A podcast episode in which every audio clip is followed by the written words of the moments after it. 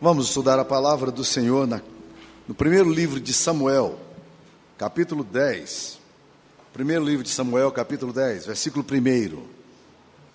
Tomou Samuel um vaso de azeite e derramou sobre a cabeça de Saul, e o beijou e disse consigo: Não te ungiu porventura o Senhor por príncipe sobre a sua herança, o povo de Israel? Quando te apartares hoje de mim, acharás dois homens junto ao sepulcro de Raquel, no território de Benjamim, em Zelza, os quais te dirão: Acharam-se as jumentas que foste procurar. Eis que teu pai já não pensa no caso, no caso delas e se aflige por causa de vós, dizendo: Que farei eu por meu filho? Quando dali passares adiante e chegares ao carvalho de Tabor, ali te encontrarão três homens que vão subindo a Deus a Betel. Um levando três cabritos, outro três bolos de pão e outro um odre de vinho.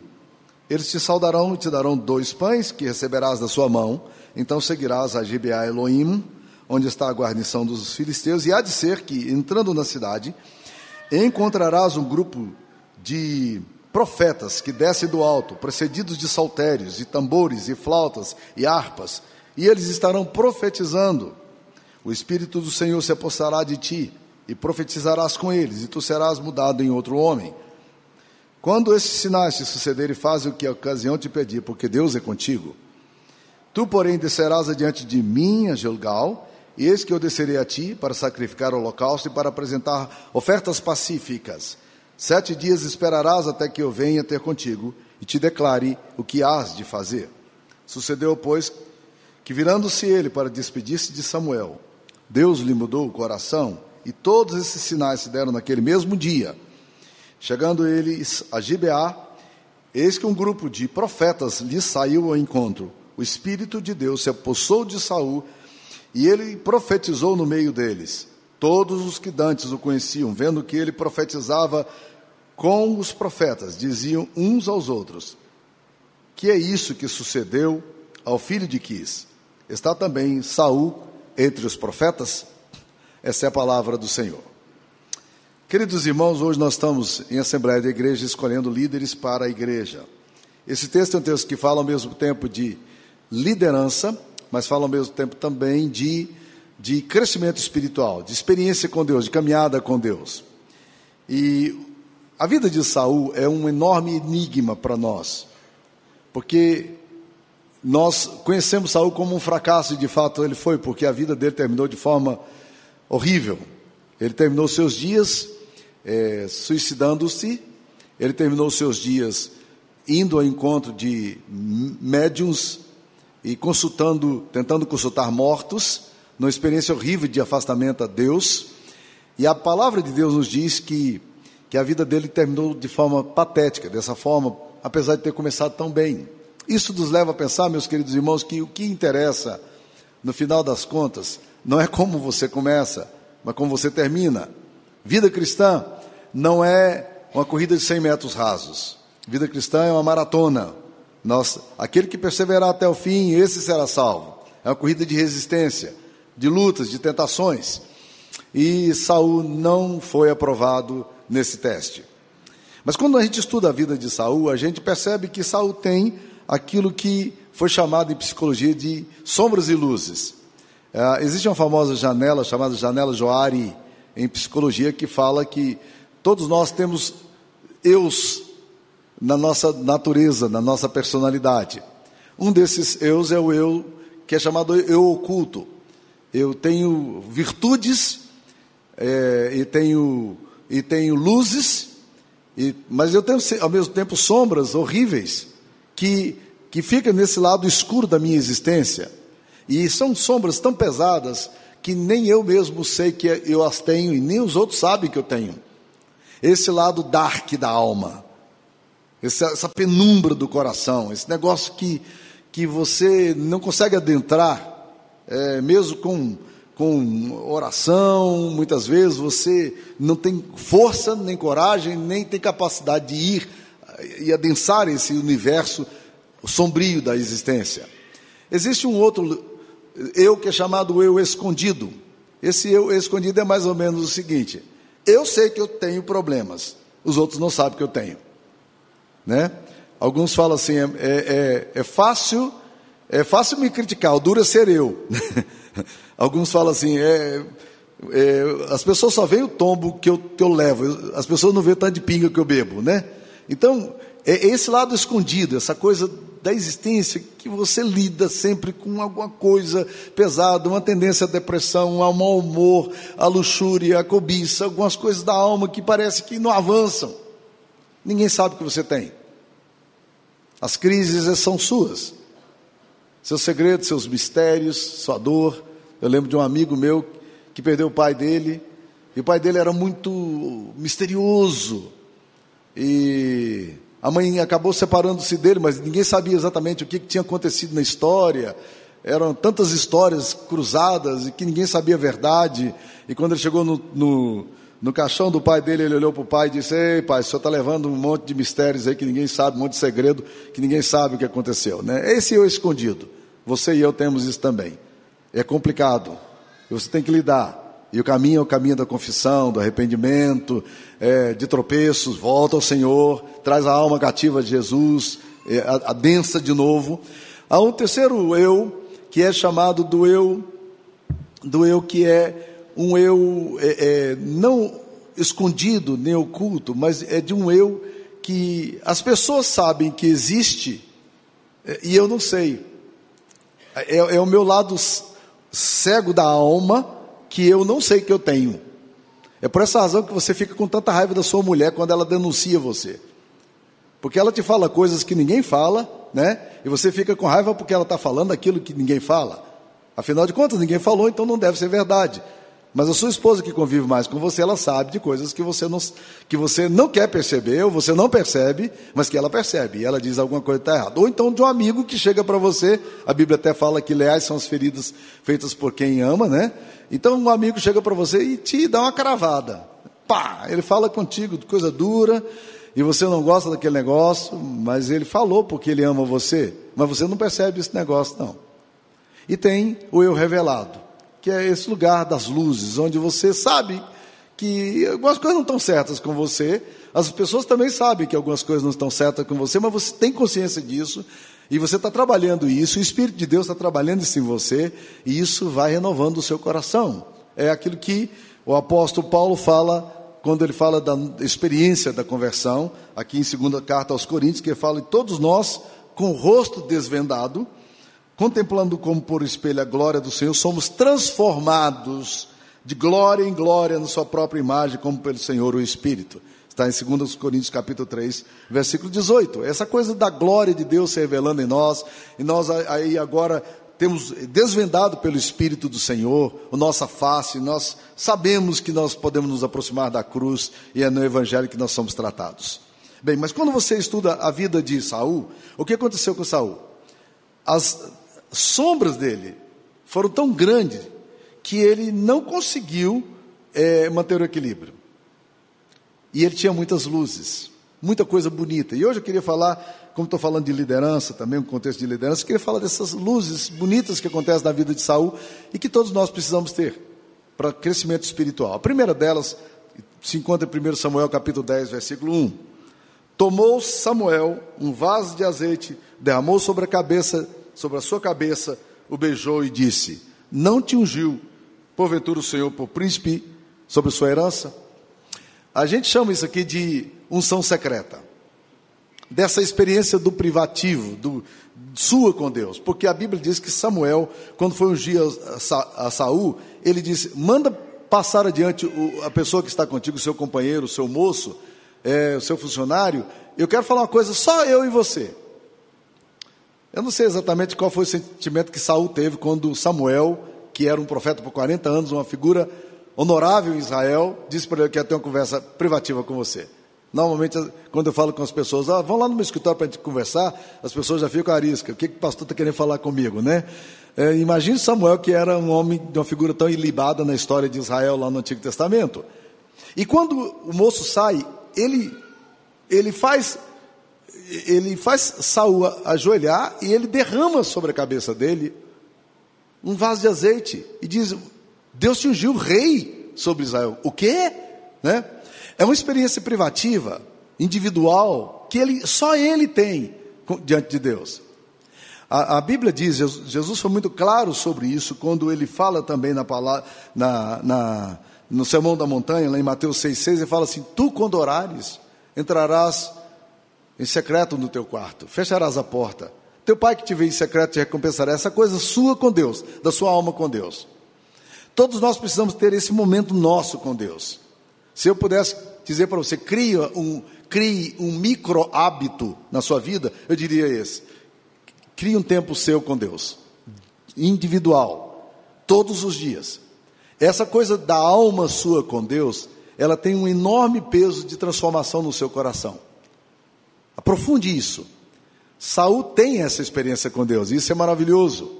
Agora, ninguém vai testemunhar isso não, viu? Você pode até se frustrar.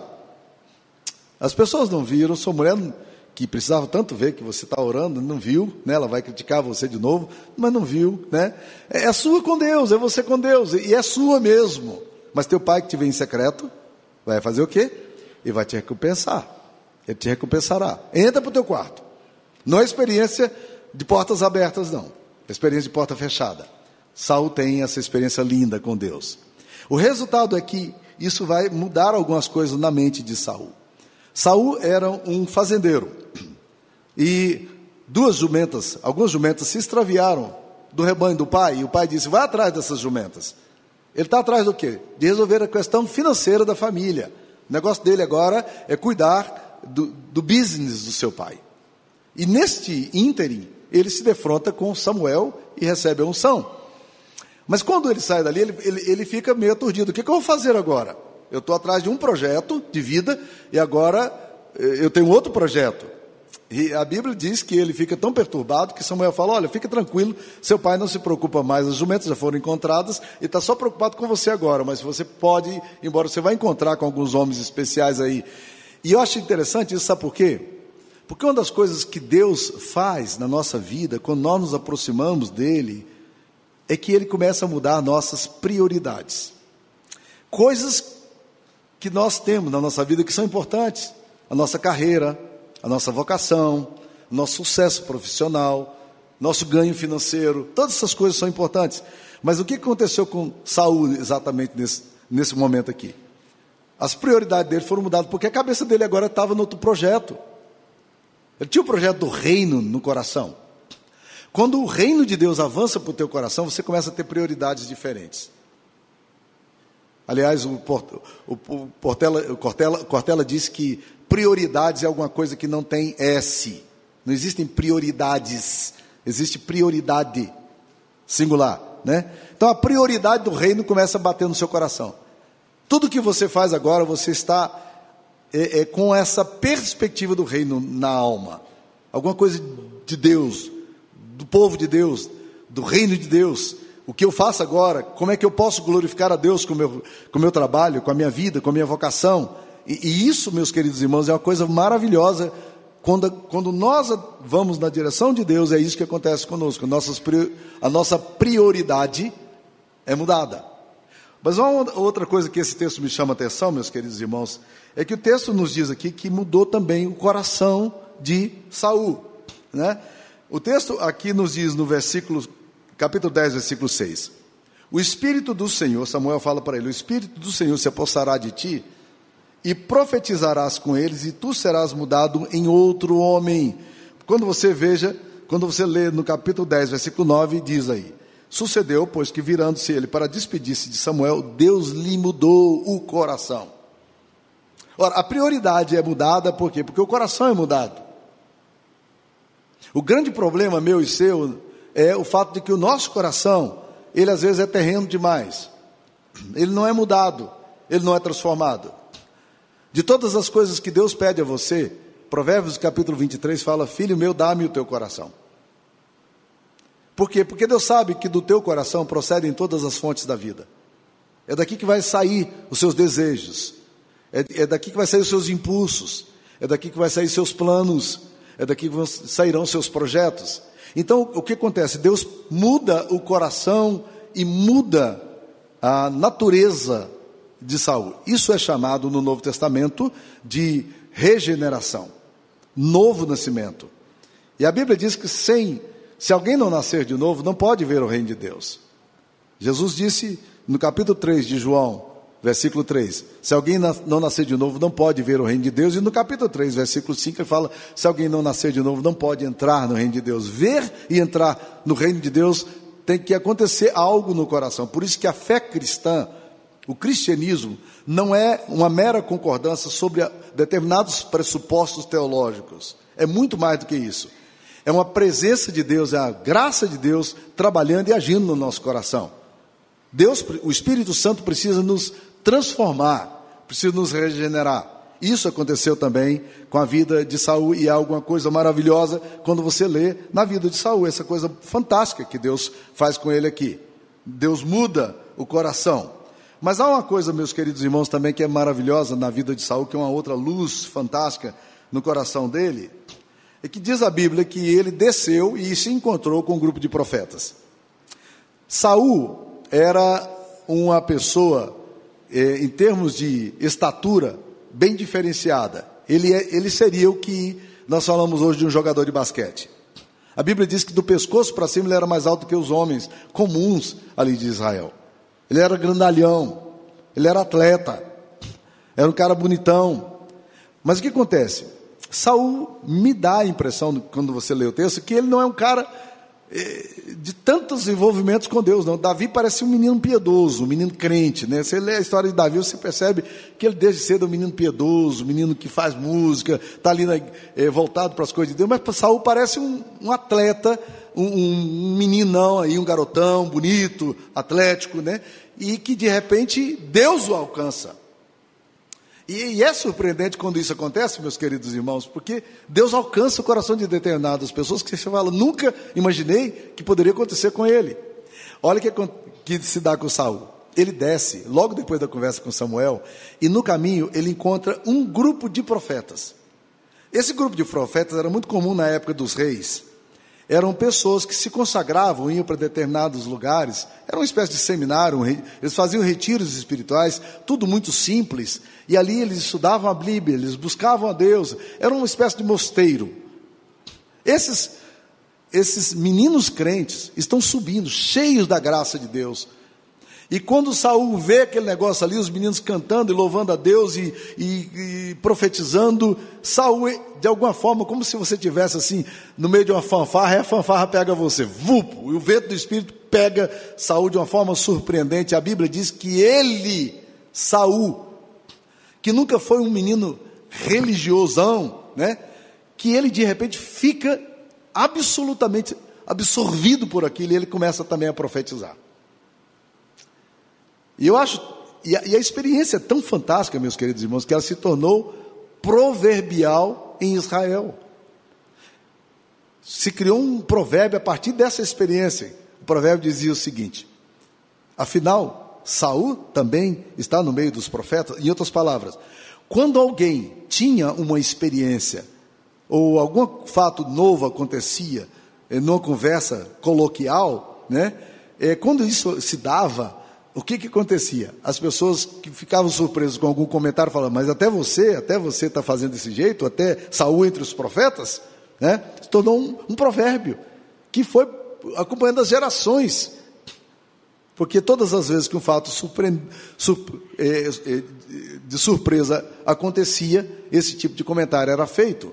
Saul é agora absorvido por Deus. Eu chamo isso aqui de experiências com Deus.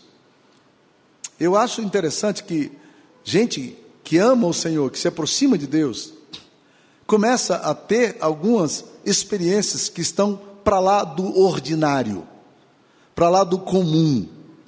De repente algumas coisas começam a acontecer na vida, você fala, é, como é que isso se deu? E você às vezes você mesmo se surpreende com o fato de que Deus inclina o seu coração para determinados lugares, ou você começa a ter percepções espirituais, como se fossem sussurros divinos no seu ouvido, levando você à compreensão de coisas espirituais que você não compreendia. No processo de conversão é muito comum isso acontecer. A gente começa a ver determinadas coisas e fala: puxa, que coisa linda, que coisa diferente, o que, que é isso, né? Experiência de oração, experiência da graça de Deus, eventualmente experiências com sinais. Alguns ficam presos nessas questões de sinais, e a gente tem que ser bem cuidadoso e falar sobre isso, porque algumas pessoas acham que se não tiver sinal, então não houve conversão. Não. Conversão é outra coisa. Mas sinais, sim, pode acompanhar os que creem, como disse Jesus, tá? E o que acontece aqui é um sinal maravilhoso na vida de, de Saul. Meus queridos irmãos, eu creio que se você é crente velho, você sabe o que eu estou falando. Ou se você é crente novo, já sabe o que eu estou falando também. O que é que está acontecendo? Por que, que, por que, o meu coração está indo para essa direção? O que está acontecendo com a minha alma? Né? São experiências com Deus, e algumas delas maravilhosas, como o que aconteceu aqui com Saul. Mas vamos lá. Há uma outra coisa que me chama a atenção nesse texto aqui, e é nesse momento é, que, que isso me desperta. Capítulo 10, versículo 27, vai falar de uma outra luz, que eu acho maravilhosa também. Ah, quando Saul, quando se tornou conhecido em Israel que Saul seria profeta, porque Samuel revelou o nome dele, a Bíblia diz que Saul fez uma certa brincadeira com aquele povo ali perto de Samuel, ele se escondeu. E ele foi lá para o meio do, do, do, de uma carroça que tinha fenos e tudo, e ficou ali se escondido, e as, até que as pessoas vieram e publicamente é, o proclamaram rei porque Samuel tinha dito que ele seria o rei de Israel. E acontece uma coisa interessante, porque quando as pessoas veem Saul é, sendo nomeado, sendo proclamado rei, naquele exato momento algumas pessoas disseram: hum, esse cara eu conheço a história dele. Esse aí não tem um bom currículo, não. Esse, Saul, hum, esse negócio não vai dar certo. Olha o que, que diz a Bíblia. Capítulo 10, versículo 27, 1 Samuel. Mas os filhos de Belial, quando essa expressão filho de Belial aparece na Bíblia, é, é, é filhos do diabo mesmo, né? filho das trevas. Mas os filhos de Belial disseram: Como poderá esse homem salvar-nos? E olha aí, e o desprezaram e não lhe trouxeram presentes. E Saul ficou muito furioso e disse: Eu vou matar esses caras. Não é isso mesmo que diz o texto? Não. Olha o que, que diz a Bíblia. Quando eles desprezaram a ele e não lhe trouxeram presentes, Saul se fez de surdo. Meus queridos irmãos, toda pessoa para crescer emocionalmente na vida, todo líder de igreja precisa se fazer de surdo. Se você não tiver ouvido moco, você está enrolado. Se eu desse, parasse para dar ouvida tudo quanto eu já ouvi de críticas, eu não faria nada. Eu tenho aprendido uma regra simples. O medo de perder não deixa a gente ganhar. Isso é um provérbio japonês. E, e o que, que acontece? Nessa hora a gente precisa aprender a, a, a ter essa habilidade de dizer: olha, hum, não vou valorizar isso aqui. Tem muita gente ouvindo. Sabe por que, que você sofre muitas vezes na vida? É porque você ouve demais. Bobagem. Você ouve muita coisa ruim demais e você guarda esse negócio aí. Então aprenda a ser sábio. Você ouviu, mas faça, faça de surdo. Isso é sabedoria. Não fica tentando responder demais, não fica tentando é, se explicar demais. Não, não vai dar, não. Se você gastar tempo com isso aí, sua vida vai parar. Na amargura, no ressentimento, na raiva, né? Saul tem uma habilidade tremenda, diz, eu não vou mexer com isso. Mas vamos no próximo ponto, no capítulo 11. Capítulo 11 é o primeiro ato de Saul como rei. Agora, o que é interessante é que o ato dele como rei, ele não tinha palácio, ele não tinha reinado, ele não tinha súditos, não tinha ninguém ainda. Ele só havia sido proclamado rei. E acontece, em Jabes de Gileade, no sul de Israel, acontece um conflito violento, porque era muito comum na época dos juízes. Não tinha rei. Então, os, os grupos das regiões atacavam os rebanhos, atacavam os lados do, de Israel. E o que aconteceu? Eles foram para Jabes de Gileade, uma cidadezinha fronteiriça, e ali os amonitas chegaram, um cara chamado Naas, que era o líder, disse assim: Olha, nós queremos que vocês se rendam. Ele diz: Olha, vamos fazer uma aliança. Ele diz: Não quero fazer aliança com vocês, não. Eu quero que vocês se rendam. Ele diz: Então, dá um tempo para a gente poder pedir ajuda. E eu não sei por que, que essas coisas acontecem, mas aconteceu aqui. E eles estavam tão certos da vitória dos amonitas que eles disseram: Hum, não tem, não, não tem, não tem ninguém em Israel para defender esse povo, porque é uma nação desintegrada, não tem um, um, não tem um palácio, não tem um exército, tem nada. E aí eles disseram: pode, pode, pode pedir ajuda. E eles mandaram a mensagem. E essa mensagem chegou no ouvido de Saul, que ouve o pessoal chorando, porque sabe que aquela cidade vai ser devastada, como sempre, historicamente estava sendo feito. E aí ele pegou as juntas de bois dele, ele estava trabalhando, ele cortou aqueles bois, mandou um pedaço para cada tribo, 12 pedaços, e disse: Assim se fará com a junta dos bois daqueles que não vierem comigo.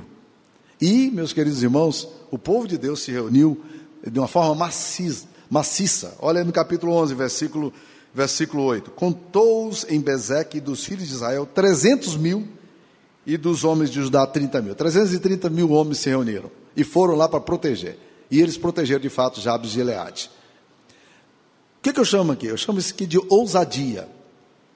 Por quê? Porque Saul ainda não tem o controle político da nação israelita. Mas ele está tão certo, da, convencido daquilo que aconteceu na vida dele, que isso o leva a ser ousado. Ousadia não é falta, não é, não é esse tipo de procedimento de pessoas que muitas vezes é, agem de forma impensada em nome da fé. Não, é diferente. Existem determinados momentos que a gente precisa tomar posições na vida e ter um pouco de coragem para fazer as coisas que precisam ser feitas. E é isso que acontece aqui com Saul. O impacto disso é tão violento, meus queridos irmãos, que essa nação de Jabes de Gileade, essa cidade, quando Saul é decapitado no final da sua vida e é colocado numa cidade dos filisteus, a Bíblia diz que os homens de Jabes de Gileade eram tão gratos pela vida de Saul que foram lá e pegaram o corpo e a cabeça dele e trouxeram para sepultá-lo com dignidade, correndo o risco da própria vida. Tamanha era a gratidão que eles tinham. Mas isso eu chamo de ousadia. Essas são uma, uma, coisa, uma coisa bonita na vida também de Saul que me chama a atenção. Mas vamos lá. Uma outra coisa que me chama a atenção, meus queridos irmãos, é que quando ele volta da guerra, capítulo 11, versículo 12, disse o povo a Samuel: Quem são aqueles que diziam: Reinará Saul sobre nós? Trazei-os para aqui para que os matemos. É interessante que eles recorrem a Samuel. Alguns caras não quiseram ir com Saúl. Disseram, ah, não vou seguir esse cara não. E agora, quando eles voltam vitoriosos e dizem assim: olha, Samuel, a gente precisa matar esses caras que, que não solidarizaram conosco. É Saul que entra no pedaço e diz: não, não, de jeito nenhum. Ele diz no capítulo 11, versículo 13: Saul disse: Hoje ninguém será morto, porque o, no dia de hoje o Senhor salvou Israel. Gente, esse lance aqui foi um lance muito interessante, sabe por quê? Porque essa atitude de Saul estabeleceu o reinado dele. Olha como é importante você tomar uma decisão sábia em determinados horários, em determinados momentos da sua vida. Se ele tomasse essa posição agora, ele ia criar inimigos ou hostilidade para o resto do mandato dele. Ele não deixou. Eu chamo isso de sabedoria para esquivar-se de conselhos errados. Sabe o que vai matar você, vai destruir você hoje? Hoje. Porque a decisão que você toma hoje, ela tem implicações amanhã. As pessoas a quem você ouve. A, a capacidade de você dizer esse conselho é bom ou esse conselho é ruim. O problema é que nós gostamos de conselhos ruins e desprezamos os conselhos bons. Então, quando o conselho ruim chega, a gente decide baseado em quê? Nos conselhos ruins que a gente ouve.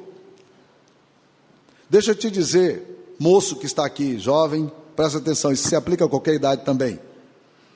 A vida sua será, em grande parte, determinada pelos amigos que você está ouvindo hoje, pelos influencers que você tem ouvido hoje, pelas pessoas que estão, pelos youtubers que estão falando para você hoje.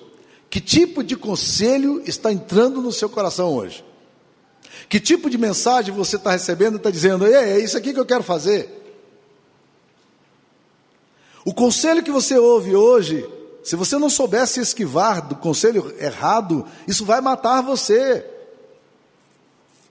Liderança precisa aprender a se esquivar de maus conselhos e tomar boas decisões e ouvir os bons conselhos. Vamos mais um ponto aqui. Eu queria mostrar mais um ponto aqui e aí eu quero encerrar. Que é a, o que eu chamo de liderança estratégica. Capítulo 13, dando um salto aqui no texto, disse que o seguinte: um ano reinara Saul em Israel. No segundo ano do seu reinado sobre o povo, escolheu para si três mil homens de Israel, estavam com Saul em Micmas, e na região montanhosa de Betel, e mil estavam com Jonas em Gibeá de Benjamim. O que, que ele fez? Ele descobriu quais eram os pontos mais vulneráveis de Israel. E ele descobriu que havia um lugar que ele precisava estar ali naquele lugar ali, porque era um lugar muito fragilizado e os inimigos chegavam e atacavam por ali. Ele colocou fronteiras fortes, três mil homens com ele. Não proteger esse lugar aqui. Botou os capitães, botou os soldados, botou os guardas e disse: Jonatas, você é o cara da minha confiança, você vai ficar nesse lugar aqui. Sabe qual é o grande segredo de liderança? Seja em qualquer nível, em qualquer lugar, em qualquer ambiente que você esteja. Governar, como diz Tancredo Neves, é a arte de delegar. Governar é a arte de delegar. Coloca, tenta descobrir na sua vida quais são as áreas de vulnerabilidade do seu coração. E proteja essas áreas. Guarda o teu coração. Guarda a tua mente. Se precisar ajuda, converse com alguém com quem você confie, mas proteja esse lugar. Essas áreas vulneráveis são perigosas para você. Elas podem entrar pela lascívia, podem entrar pela luxúria, podem entrar pela cobiça, podem entrar pela soberba, pela vaidade. Você precisa descobrir quais são as áreas vulneráveis da sua vida. Saúl descobriu quais eram as áreas vulneráveis de Israel e ele colocou proteção nesse lugar. Proteja sua mente, proteja seu coração, meu irmão, minha irmã. Por onde é que o diabo tem obtido vitória sobre, sobre você? Quais são as tentações que pegam você? Talvez a autoestima baixa, talvez depressão, ansiedade. Quantos problemas nós podemos ter e que arrebentam a gente? São frágeis demais. E isso está atrapalhando a sua vida o crescimento espiritual que você precisa ter. Mas eu queria concluir, meus queridos irmãos, dizendo que apesar de toda a liderança e todas as experiências bonitas de, de Saul, Saul não terminou bem. Porque no final da vida dele, as sombras dele engoliram ele. E duas sombras foram marcantes. Primeiro, ele desobedeceu frontalmente a palavra de Deus quando Deus disse que era para fazer algo e ele não fez. Isso está registrado no capítulo 15, nós não temos tempo para desenvolver isso. Segunda coisa que aconteceu com ele, também está registrado no capítulo 15 de Samuel, de 1 de Samuel. O que aconteceu? Ele pecou contra Deus. Samuel o arguiu e confrontou do seu pecado. Quando Natan confrontou Davi, Davi disse a mesma coisa que Samuel, que Saul disse.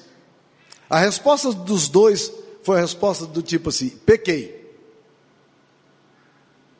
Mas quando Davi admitiu que pecou, ele entrou num estado de contrição e tristeza. E a Bíblia diz que ele foi para o templo orar. Ele rasgou a sua roupa. Ele ficou humilhado diante de Deus, buscando o perdão de Deus, a graça de Deus. Quando Saul foi confrontado com seu pecado, ele disse para Samuel: Pequei. Mas sabe qual foi a resposta subsequente? Ele disse: Pequei, honra-me agora perante os meus anciãos. Ele disse: Ele disse, Samuel, você sabe, minha situação politicamente ficou muito ruim. Publicamente estou arrasado. Eu fiz tudo errado, mas é o seguinte, eu não quero perder a honra, não.